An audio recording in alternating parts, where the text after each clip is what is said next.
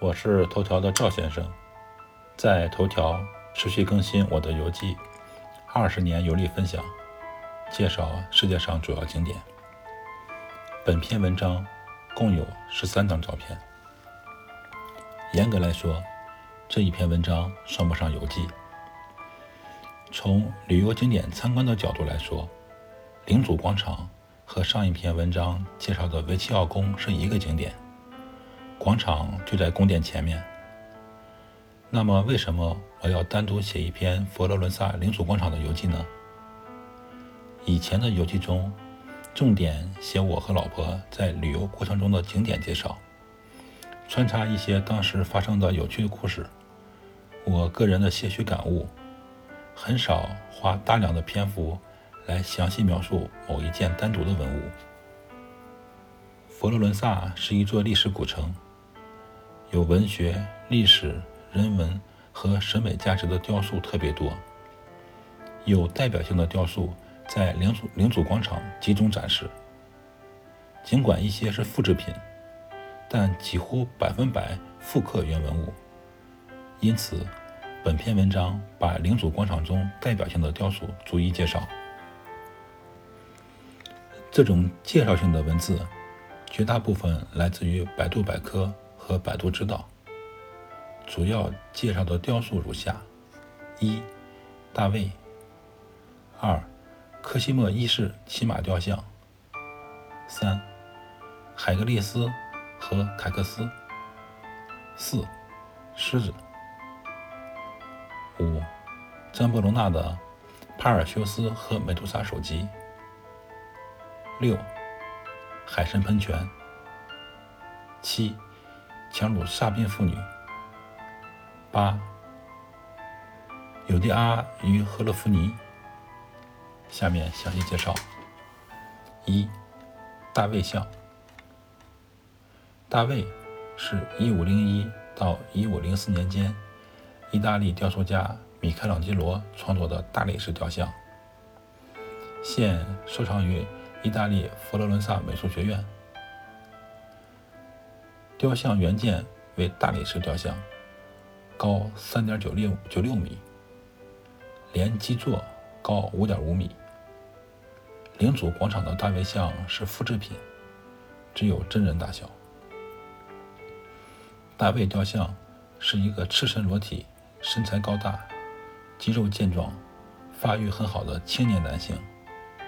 他的站站立姿态十分自然优美。两腿自然张张开，右手自然放松，头转向左侧。大卫的面孔看起来格外英俊，眼睛大而有神，鼻部很高，棱角突出，看起来很有立体感。大卫取材于旧约中的神话故事，大卫是一个圣经中的人物。公元前一零一零年至九七零年是以色列王。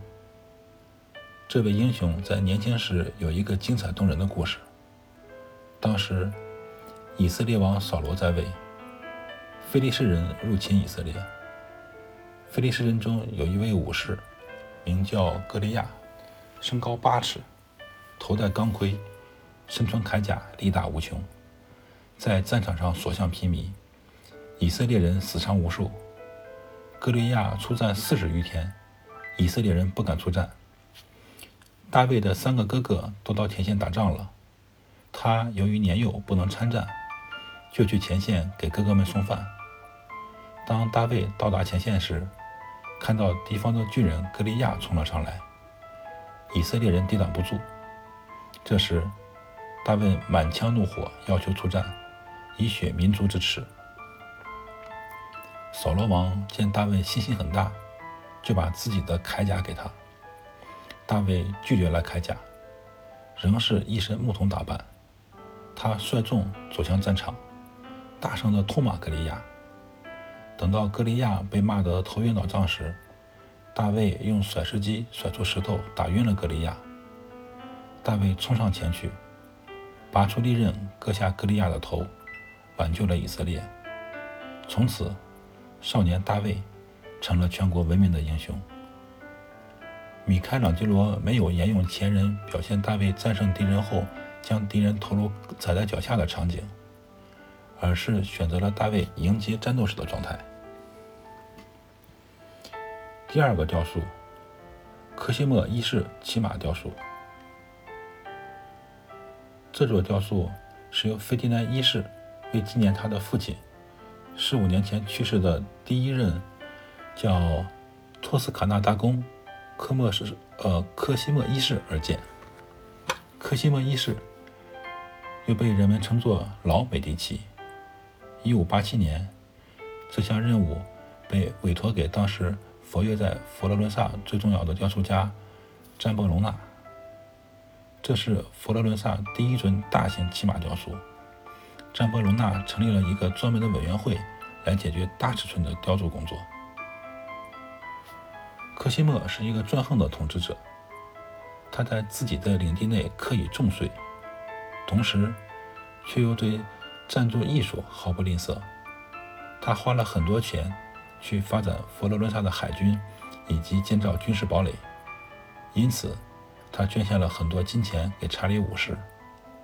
皇帝特别允许托斯卡纳保留独立性，同时科西莫也是一个独裁主义者。因为担心会被别人谋害，他雇佣了很多瑞士雇佣兵。詹伯隆纳是文艺复兴后期雕塑家，以风格主义的大理石雕刻和青铜雕刻闻名。詹伯隆纳详细研究古代雕塑，也深受米开朗基罗的影响，但是发展了自己的风格主义，较少强调情调。而较多强调优雅的外观、冷静和精致的美。教宗庇护四世给了詹伯罗纳第一项重要的任命——博洛尼亚海神喷泉巨大的海神铜像和附属人物。詹伯罗纳大部分的创作期都住在佛罗伦萨，他在1553年在该市定居，成为美第奇家族的宫廷雕刻家。直到七十九岁时，在佛罗伦萨去世。此后，美第奇家族再也不让他离开佛罗伦萨，因为他们担心奥地利或西班牙霍布斯堡王朝用永久职业来诱惑他。他埋葬在自己设计的佛罗伦萨圣母领报大大殿的一个小礼拜堂内。他的著名的强掳萨宾妇女。以解决交缠在一起的三个人物的复杂立体空间难题为乐，被安放在佛罗伦萨领主领主广场的雇佣兵长廊。三，海格力斯和凯克斯，这是巴齐奥的作品。海格力斯是希腊神话的大力神，是主神宙斯。与阿尔克文涅的儿子巴齐奥嫉妒心很重，当时一心想着超越米开朗基罗的大卫雕像。虽然也得到了本应该属于米开朗基罗的这块大理石，但终究无法达到米开朗基罗的水平。这件雕塑借用象征的手法，描绘了大力神海格力斯把会喷火的盗贼凯克斯踩在脚下的场景。其中，大力神海格力斯象征美第奇家族，凯克斯象征被解散的佛罗伦萨共和国。雕塑坐落在佛罗伦萨市政厅广场维齐奥大门的右侧，与大门左侧米开朗基罗著名的大卫像相互呼应。由于海格力斯是宙斯与情妇所生之子，天后赫拉非常嫉妒。曾在海格力斯年幼时派了两条毒蛇去毒杀他，但两条蛇居然被婴儿海格力斯活活捏死了。后来，赫拉在诅咒下，海格力斯发疯杀害了自己三个无辜的儿子。之后，由于痛苦，他再也不能和妻子密格拉相处。为了赎罪，他不得不替麦西尼国王服役十几年。海格力斯拒绝了。恶德女神要他走享乐道路的诱惑，而听从了美德女神的忠告，决心在逆境中不畏艰难，为民除害造福。他在十二年中完成了十二项英勇业绩，而其中的第二项就是杀死九头蛇海怪。另外，海神涅索斯在希腊神话中企图调戏海格力斯后来的妻子阿伊尼拉，而被海格力斯杀死。临死时，涅索斯叫伊阿尼拉把自己的血藏好，若海格力斯不受管束或另结他欢时，把染血的紧身衣给海格力斯穿上，就会让他回心转意，重回伊阿尼拉的怀抱。伊阿尼拉信以为真。谁知涅索斯的血有毒，海格力斯被毒死后升为天神。对海格力斯的故事感兴趣的朋友，可以去网上看 Rock 主演的电影《宙斯之子海格力斯》。四，狮子。广场上还有一头守护着佛罗伦萨城徽红色百合的狮子，气势肃穆。这只狮子的意大利语名字叫做 Maruco。大概这么拼吧，是佛罗伦萨的守护者。它是多纳泰罗的作品的复制品。多纳泰罗是意大利文艺复兴期间的雕塑家、画家，对古典美术的推崇和借鉴，可以说是文艺复兴意大利美术家的共同特点。多纳泰罗在其一生中创作了大量生气盎然、庄重从容的雕塑作品。我知道的几个著名的名字，比如多纳泰罗、米开朗基罗，都来自于《忍者神龟》。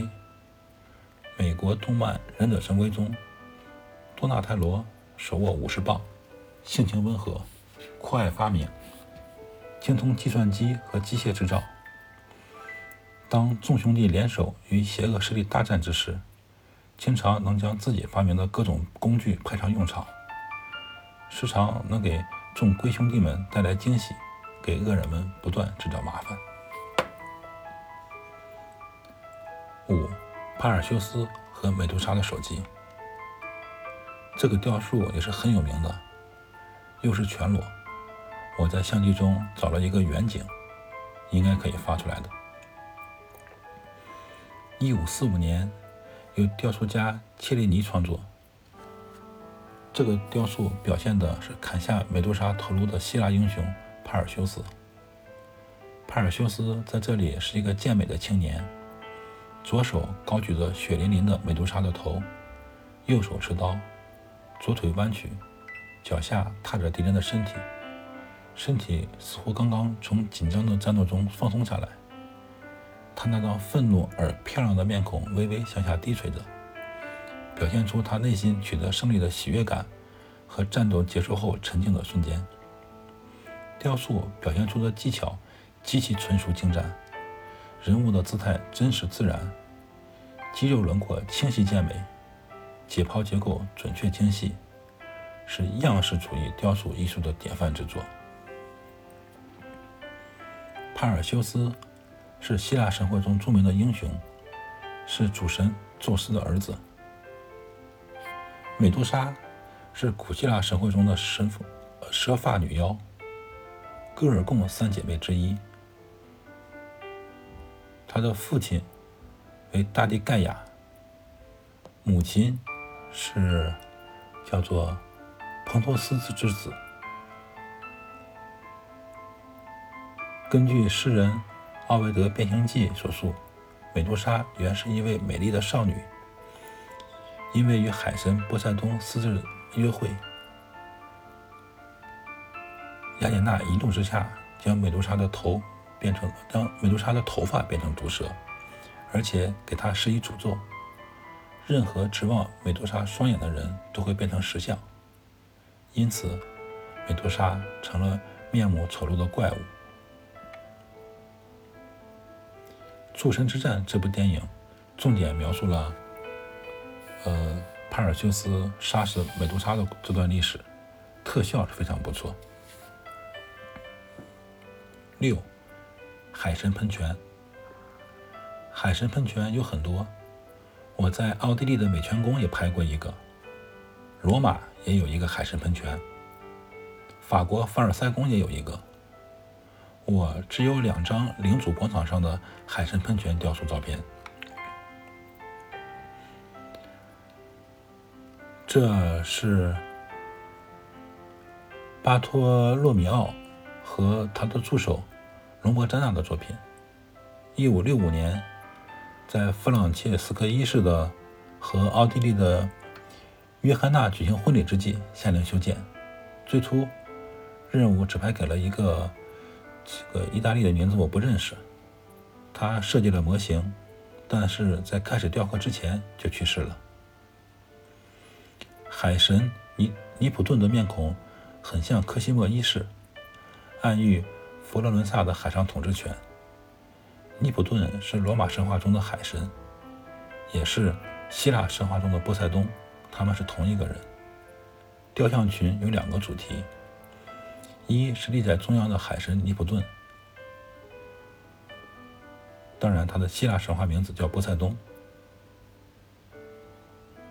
第一个主题是海神大战章鱼，第二个主题是喷泉四周陪伴有丘比特和海中仙女涅瑞伊德斯的，还有海象，特别复杂。